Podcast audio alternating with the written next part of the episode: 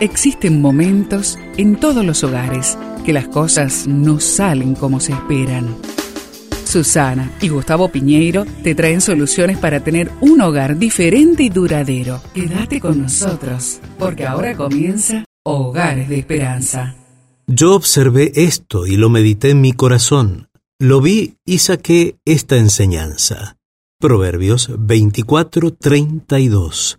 Este texto lo encuentras en la Biblia.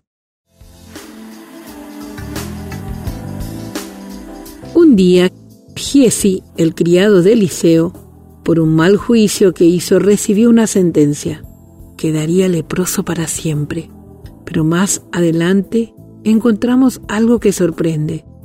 El rey estaba hablando con Giesi, el criado del hombre de Dios, y le decía, Cuéntame, por favor, todas las grandes cosas que ha hecho Eliseo. ¿Qué hace Giesi junto al rey? Era evidente que estaba sano. De otro modo, jamás hubiera estado en el palacio hablando con el rey. ¿Qué ocurrió? ¿Existen sucesos que no han quedado registrados? ¿Es el mismo Giesi? No hay duda de que es el mismo Giesi por la frase el criado del hombre de Dios. Pero, ¿cómo o quién revirtió la sentencia de que moriría como un leproso? ¿Cómo recobró el título de siervo de Eliseo? Además, aparece en una posición de privilegio al lado del rey. La última vez que la Biblia habla de Giesi, éste abandonaba la presencia de Eliseo totalmente leproso, pero siete años después aparece junto al rey. Giesi aprendió de sus errores. Según la tradición rabínica, estos cuatro leprosos mencionados en Segunda de Reyes 7 eran Giesi y sus tres hijos. Giesi ratificó la verdad de que aprendemos más de nuestros errores que de nuestros aciertos.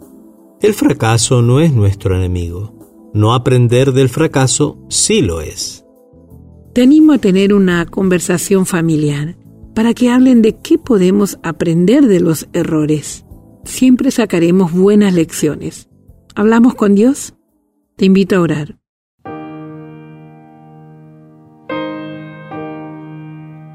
Amado Padre, perdona mi obstinación y muéstrame cómo aprender de mis errores.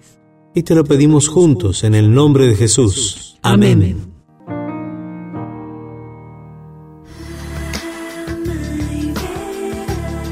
Esperamos que el tema de hoy, junto a Susana y Gustavo Piñeiro, haya traído la esperanza a tu vida. Si deseas ampliar este tema, seguí al Dr. Gustavo Piñeiro en Facebook y Twitter.